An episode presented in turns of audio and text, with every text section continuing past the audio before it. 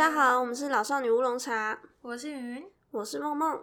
那今天这集是《怦然心动的人生整理魔法》的读书会。那这本书其实还蛮有名的，大家应该都听过。没错，可是我其实会因为仗着它的有名，而且加上书风不怎么吸引人，所以我就一直都没有看它。我觉得它书风是真的不怎么吸引人啊。对啊，就超级不吸引人的。其实我们原本要讲的是云云推荐的一本叫做《这样开始也不错：摆脱束缚的一年》的一本书。这本书的话，其实我当初买完全是个意外。我只是当初看它的书名很好像有点诗意，然后再让它的封面又很可爱，所以我当初就买了它。我一开始以为它是诗集，就没想到它是一本整理书。我觉得超扯，你真的都不看介绍就买书？我就看它，嗯，长得很美，然后就买回家了。那其实看完云介绍这本书之后。我就觉得他真的写的非常的散文，所以我又回去翻了当初也很有名的《断舍离》，还有金藤麻里惠的《怦然心动的人生整理魔法》。那看完这三本之后，我觉得果然还是金藤麻里惠的《怦然心动人生整理魔法》最好，真不愧是宗师。然后接下来梦梦他就推荐了我这一本，于是我们才做了这个读书会。然后我发现果然真的超级不一样，就是他有名是有道理的。没错，那先介绍一下这本书的作者，他是叫做近藤麻里惠。那他是日本知非常知名的整理咨询顾问。他从五岁开始就把他百分之八十以上的人生都奉献给整理了。那其实，在书中也常讲到他自身的经验。他就说他小时候就对整理有高度的兴趣，然后他也不断的研究精进这件事。那他开始他的整理咨询服务之后，他已经累计帮学员丢掉一百万件以上的物品，而且他非常强调他创造了零回流率的夹击。也就是说，大家上完课之后就再也不会变乱了。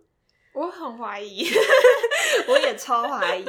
好，如果我们都真的做了，我们就知道他说的是不是真的。有可能哦，说不定。其实还蛮期待的，我也蛮期待的。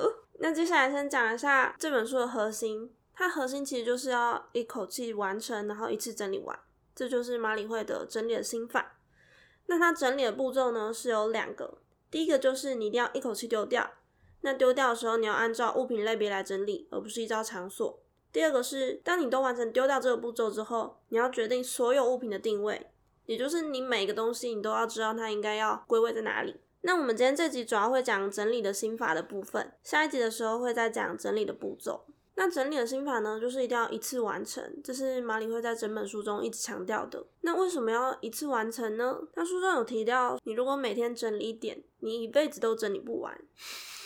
因为相信大家都有听过，有一些整理书可能会建议你说：“哎，我一天丢一件东西，那我的家中的东西就会慢慢的减少哦。”我爸爸在我小时候每次都在念的就是这个，他说：“你书桌就每天整理就好了，你为什么不整理？因为我书桌超乱，我觉得超难的。”然后我心里想就说：“拜托，我每天都要用到啊，为什么要收起来？” 我自己是觉得那种状态久了之后，你根本就不会知道那样东西你要收到哪，它也没地方放，就只能放在桌上。啊，对，有一些小杂物真的就很尴尬。那马里维他有在书中说过，他曾经实施那种一天丢一件东西的故事。他有一天就想要丢掉某个东西，但就想到，哎，我昨天已经丢过一样东西啦，那这个我就拿来当明天的扣打好了。也就是说，他那时候已经不是在整理，只是为了想完成。一天丢一件东西这个任务而已，我觉得这就是 KPI 设定错误的问题。我觉得很容易就会把 KPI 设定错误。总之呢，一天丢一样，就是很容易渐渐消失的一个小习惯。对，除非你用了原子习惯。为什么要建立这种一天都一样的原子习惯啦？对啊，到底？这样就表示你你的家会持续有一些你不需要的东西一直存在，所以这就会变成就是回到刚刚讲的，就是 KPI 设定错误的问题。嗯，那在这本书就强调你一定要一口气整理完。那大家可能会说，哎，我就是不会整理啊，我就要一口气整理完，是不是还是会变乱？但是呢，马里会强调说，当你一口气整理完的时候，你的家整理前跟整理后会非常的截然不同。那在整理完那个刹那，你的内心会受到无比的感动，然后你就会觉得，哦，我绝对不要再回到以前那个样子了。从此之后，你就会开始保持非常整齐的状态。那他说，他的客户也都在一口气整理完当天开始，全部都变得会整理了。其实我觉得马里会是他把很多的东西，就是一团乱的东西，全部把它系统化，所以变成是说你要去维持那个系统，就相对好维持。那其实这本书就说到了，你整理的时候该做的，其实就只有两件事。第一个就是判断你要不要把这个东西丢掉，那第二个就是你要决定物品的定位。只要做到这两点，每个人都可以完全彻底的整理。他在这边说到，整理是一个节庆，它不是每天要做的事。那所谓整理式节庆，就是你要在短时间内以高昂的情绪，一次性的完成你的大整理。那之后的日常的整理，都只是用完东西之后，把东西放回原位，或者是买新物品的时候，你要决定它未来要放在哪里。之后你就能毫不费力的维持下去，因为你会知道每样东西的位置。那整理它是一定有终点的，那个终点就是当你决定好所有物品的定位，在那个瞬间就是终点了。其实我觉得他说整理是节庆这件事情，还蛮能够体会的。我觉得就是在譬如说像看完这本书，就会有一个满满的动力，突然觉得哦，我整理的冲动。对，那就是你要用这冲动一次把它整理完。就像马里会在书里面讲到，他说很多人都是在考试以前特别有这个憧憬。我其实也是哎，就是考试要读书的时候，嗯，我就觉得哦，我书桌好乱哦，根本就没办法写字啊，这要怎么好好读书呢？我也是，然后我就会开始大整理，然后整理完之后就啊，好累啊，休息一下，好像该睡了。可他也有说，就是说，好像大部分人都这样，那就是因为，当你是那种重要的事的时候，你会想要整理，但你其实不是真的想要整理房间，你想要整理你的心，对，就是想把你乱成一团的思绪整理好。那因为看到乱成一团的房间，你就会想说，哦，那我就把问题转移到整理房间上，因为你的心更难整理，这是一个转移焦点的手段。作者是觉得把房间弄乱，其实就是人们想要逃避现实的防御行为，这样你就会看不到你真正需要面对的那个问题。所以，就是家里整洁的话，就代表说这个人其实心里是相对的整洁。我不知道可不可以这么说，诶，相对的理性吧，而且会愿意直面问题，而不是逃避的人。可是这样仔细想想，好像是诶，真的吗？对呀，以我认识的人的房间，我的周遭的朋友来看的话，的确就是他们的个性上面就会有一点差异。哦，你说房间乱的跟房间整齐的人，对我有一个朋友是整齐到很夸张的，他是连笔电都会收起来，你看不到他在哪，就是他的桌面是净空，太猛了吧，超可怕。然后另外一个朋友则是他家的东西堆到就是天花板。那他们两个个性怎么样？一个真的就是遇到问题的话会认真处理，不会想要拖延。对，另外一个就是拖延。我觉得我现在是从一个光谱的另外一端渐渐走向 不会拖延的那一端。对，恭喜！好，我也要往那个方向前进。那我觉得一开始整理的时候，大部分人都会有一个想法，就是想要尽量买一些收纳小物。但作者其实也提到了，越擅长收纳的人越容易堆东西 因为你有一个收纳柜，你就会想要把它放满。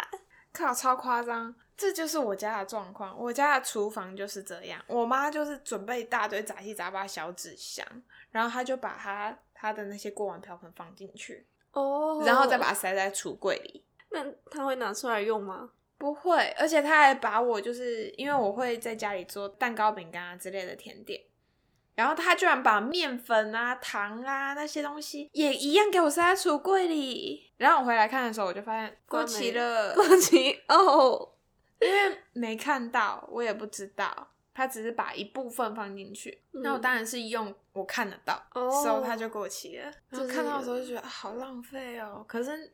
食材啊，食材过期就是过期。那他的确是收的很好 好到都没办法用了。对，而且因为收纳的时候，你如果只想收纳不想丢东西的话，那等于你把很多其实你不需要的东西都收进去了，就变成你在家上储藏了很多的小垃圾。那像这样的收纳，其实就只是治标不治本，因为你该丢的东西其实只是藏在橱柜里，就好像把你家变成一个储藏室一样。那所以整理就还是要从丢东西开始。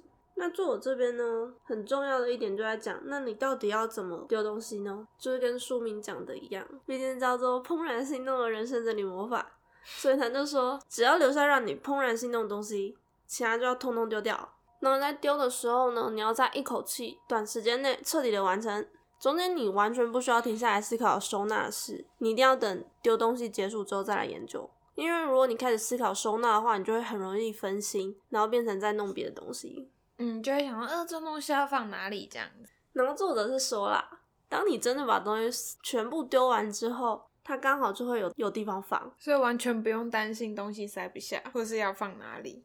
这东西就是丢完之后再考虑就好了。对，通常丢完之后，你就会有一个完美的地方可以把它放进去了。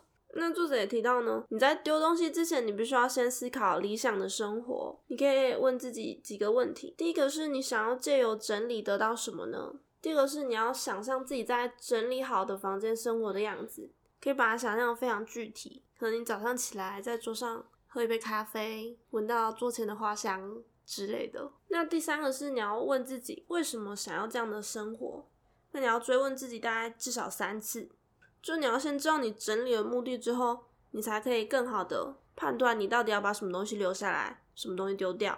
那我们先来分享一下我们自己对这三个问题的答案。那云想要借由整理得到什么呢？嗯，我想要借由整理，然后让自己跟我的猫咪更健康。哦，为什么是健康？呃，因为其实我有蛮严重的过敏状况。透过整理的话，其实家里杂物少一点，积的灰尘也会少一点，过敏源相对也会少一点。所以就会比较健康。那让猫咪健康的话，是可以透过整理，然后营造出一个让猫咪可以活动广一点的环境。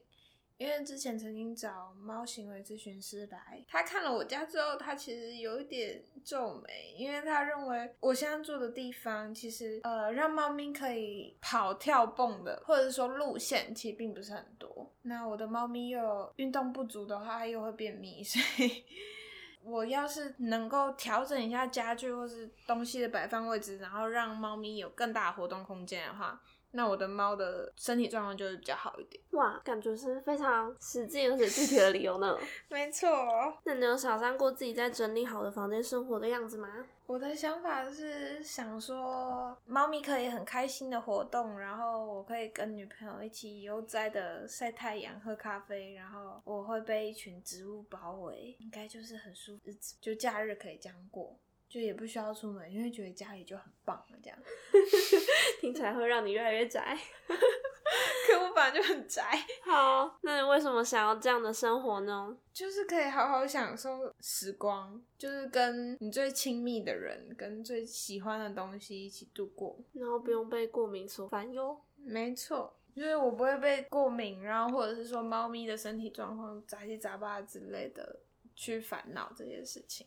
你可以把更多的精力花在呃跟你喜欢的人事物相处。那梦梦嘞，我自己的话，因为我现在就是桌子上还蛮多东西的，所以我其实很难使用它。那深有同感，因为我也是。你现在看起来已经还还是蛮多的，对 对。那我希望整理完之后，我至少要可以自由的使用我的桌子。然后知道我东西摆放在哪里，然后想借由整理得到什么？嗯，就是想看能不能借由整理，顺便整理我的人生。毕竟因为看完这本书，好像整理完会有很多神秘效果，神奇的效果。对，猫猫有想象自己如何在整理好的房间里生活的样子吗？就是我可以在我的书桌前使用我的书桌，然后阳光洒下来。感觉很悠闲，还可以泡一杯咖啡，然后来用我好久没有用的钢笔写一点漂亮的字之类的。啊，对，没有桌子的话很难写字呢。那梦梦为什么会想要这样的生活？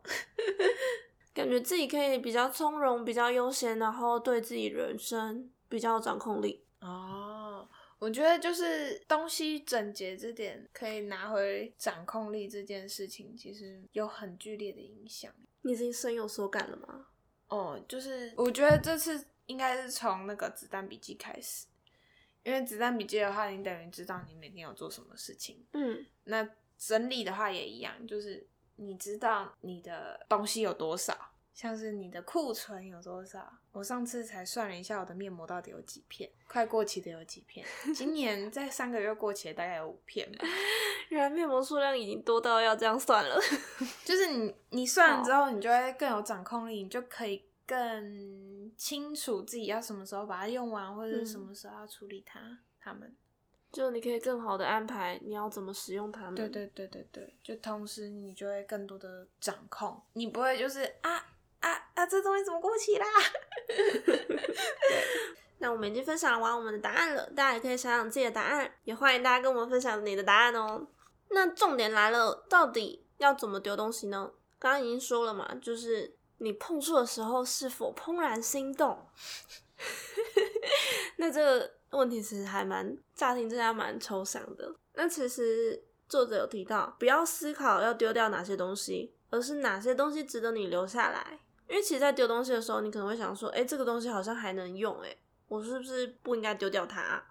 嗯，就会舍不得，就会觉得啊，有点这样丢掉是不是很浪费啊？那种想法。嗯嗯。但是因为呢，你留下来一件你没那么喜欢物品，其实就挤压到你喜欢的物品的空间跟时间，因为你要用每样物品嘛。那你如果留下来不喜欢的，那你可能使用你喜欢东西的时间就会减少。所以就是想想，哎，这东西真的值得我付出心力来对待它吗？我真的有这么喜欢它吗？那就是可能你的心会告诉你。其实我觉得还蛮明显的，就是你真的在筛选你要丢什么东西的时候，你就是会知道，哦，这我其实就没那么想要。我可以举个例子，关于热水壶的例子。热水壶，我有一个热水壶用了十年了，就它最近就是因为接触不良，就等于坏掉了。然后我原本想说就送修。我真的勤俭持家，我就我就送去相印修，哦，然后就他跟我讲说换那个东西的话要七百五十块，然后于是我又把它带回来了，然后我女朋友就很受不了，她就直接买了一个新的热水壶，那个热水壶只要八百八，好，于是呢，我就想说。这个东西其实我大概只要清洁一下，因为它是接触不良，我只要稍微清洁一下，因为它金属生锈，去除锈的东西弄一下，应该就可以用了吧？可是这样一拖，我就拖了半年。重点是你有一个新的，你还想要把它留下来，到底为什么？因为我就觉得它应该还能用吧？你是真的很爱它，还是因为我就觉得它用了十年了，应该还是可以用吧？看来你是真的很爱它。那它现在呢？我今天把它丢掉了。今天在重新复习这个这本书的大纲的时候，我就把它丢掉了。好，这是应该说恭喜吗？恭喜你哦。对，因为你知道，其实我就一直觉得我要处理它，所以心里其实就一直放着，就每次看到就会觉得很奶油，很烦。对，就是你看到的时候，就这个念头就会很去烦你，就是啊，他就在那里呼唤你说：“哎，我要处理呀，要快处理我。” 你问题是你可能又没有时间，或者是说你要处理它，你要准备很多给洗，可是这就会 让你觉得很，就它真的不是让你怦然心动的物品。然后我现在用新的热水壶用的很开心，恭喜你终于把它丢掉了呢。没错，那这边作者就说，你可以先想象一下，你只被心动的东西所围绕的生活，这才会是你想要拥有的理想人生。天哪，这句话真的好吸引人哦！我也觉得好吸引人哦。嗯，就是你看到每一样东西，你都觉得哦超棒，这就是我爱的。那你就会很想要把很多东西丢掉，哎，好可怕。那表示那真的就是你不需要的东西。既然你想要丢掉，就不要犹豫了。那当你把全部的不需要的东西都丢掉了，只留下你真正怦然心动的东西，那从这一刻起，过去的人生会重新启动，全新人生就要开始喽。那其实丢东西还有一些小小的技巧。就是你不要让家人看到你要丢的东西。嗯，马里会真的好细心哦。对，像我们家之前在整理的时候，我们可能整理出了好几袋垃圾袋，嗯，然后要拿去丢嘛。因为当时就是拜托我爸要去拿去丢，但是呢，他在丢之前就把那个垃圾袋再翻过一遍，然后把他觉得哦不行啊，这还能用啊，把东西捡回来。所以说，可能原本要原本要丢好几袋东西，最后已经会缩水就剩下。可能要丢五六袋，最后剩下两三袋之类的。东西硬是会捡回来。哦，我觉得超级可以理解的，因为像我妈的东西也是，我妈妈的衣服啊什么的，我上次还帮她整理，可是后来变成是说我也有两大袋，因为我就想说这个衣服我应该可以穿吧，结果你有穿吗？没有啊，对，不要让你的家人看到，他不是会捡回来，就会变成他的负担。那还有一点是，你在整理丢东西的时候，除了不要被家人看到以外，你也不要乱丢人家的东西，因为我觉得这真的是大忌。那马里会他也有提到，因为他小时候其实会偷偷的把家人的东西丢掉，因为他觉得很影响，因为东西，比方说可能一家人的东西都放在某个地方，然后有些东西就是你很想丢，可能又是属于别人的，但你又觉得，哎、那个人超久没有用它啦，他肯定根本就不记得那个东西了。那对这个时候马里会就会偷偷把它丢掉。他会先藏起来，然然后后藏一阵子之后，哎、发现哎、对方好像也没有发现，他就会把它丢掉。他算是比较谨慎小心，可是还是会岔塞。对，就是有时候他们可能就会想起来，那马里会就会装没事。哦，我不知道啊。而且他是他小时候就很凶哎、他小时候就说啊你又用不到，我帮你丢啊，为你好。哇，超凶的哎、可是我觉得真的很容易。你说想丢别人东西吗？嗯，你做过这种事？因为我其实现在算是跟妹妹住，女朋友住，你呃是想丢谁的应？该是说 这是一个危险问题吗？我我女朋友东西超级少，对，她就超级少，我我不知道她怎么办到，她东西就超级少。你可以向她学习。嗯，我也是因为跟她交往之后，我才开始整理，尤其是我妹，因为我妹她有点囤物癖，她就标准客家人。我之前要把我的床丢掉，就他要求我要把床脚拆下来，因为他觉得会用得到。床脚对，要用在哪里？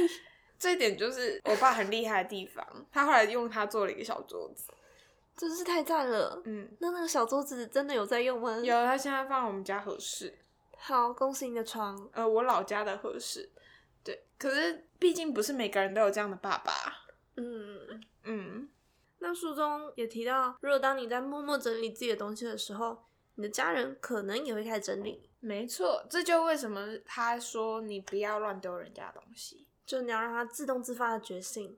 我觉得有一点点啦，像最近我在开始丢衣服的时候，我爸好像也有开始要丢一点点东西，哦但可能就一点点。原来嗯如此，我其实没有遇到，目前还没有遇到这样的例子，因为毕竟我算是你现在不算跟家人住了吧？，对我现在不是跟家人住，所以没有办法到影响其他人。那你表示你只需要弄好你的东西就好啦。对，那其实整理呢，它是透过物品跟自己对话。在你认真整理的时候，虽然称不上是进入冥想状态，但的确会产生一种平静的与自己面对面的感觉。嗯，我觉得好像有一点点啦，就在整理的时候，会不知不觉发现时间好像过很快。哦，没错，这样算心流吗？我觉得是一种心流，哎。好哦，因为你就会掉入自己跟这个物品之间的回忆，比方说，哦，你到底是什么时候买它的？然后，比方说衣服好，你什么时候会穿它？那它到底穿过几次？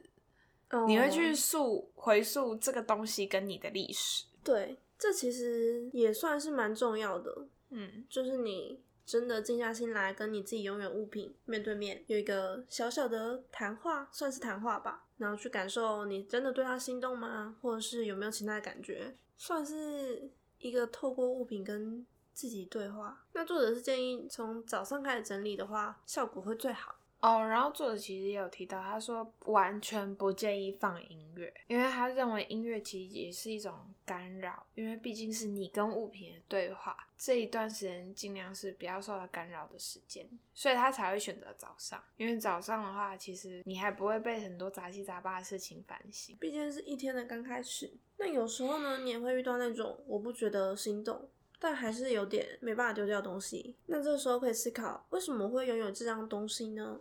他来到我的身边，到底是为什么呢？那这边他举了一个例子，是一件很久都没有穿的衣服。那他就问他的客户说：“那你为什么会买这件衣服呢？”他的客户会回答说：“哎、我在店里看到，我觉得很心动啊，感觉超美的。那你为什么没穿呢？”他的客户会回答说：“呃，后来穿了起来，发现好像不是很适合我。”哎，那其实到这边呢，这件衣服已经完成了它的任务了，因为你会发现这类衣服其实不适合自己。那你之后可能就不会再买这类衣服了。然后你有拥有了当下看到它的时候那个怦然心动的感。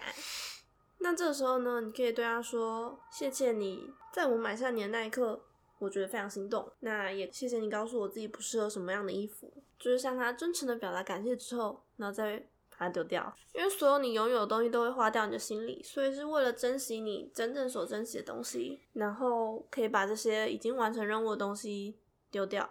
我觉得他有讲到一点，像。马里会还有说，你跟所有物品的相遇都是一种缘分。那有些缘分就是应该要赶快说再见，因为像有一些你不想要穿的衣服被塞在角落的那些东西，他们其实也很可怜。你不如让他们就是挥手道别，给予彼此更好的明天。Let it go。其实我觉得还有一个好处是，呃，大家如果把丢掉又觉得很可惜、很浪费的东西啊，其实现在有很多的免费市集，不要二手市集，因为二手市集你就会想要去挑，想要去算钱。可是我觉得免费市集是一个很好的选择，就是你是把这件你觉得有点不舍的物品，让它可以到下一个地方，说不定下一份主人会珍惜它。对，没错，它是一种分享。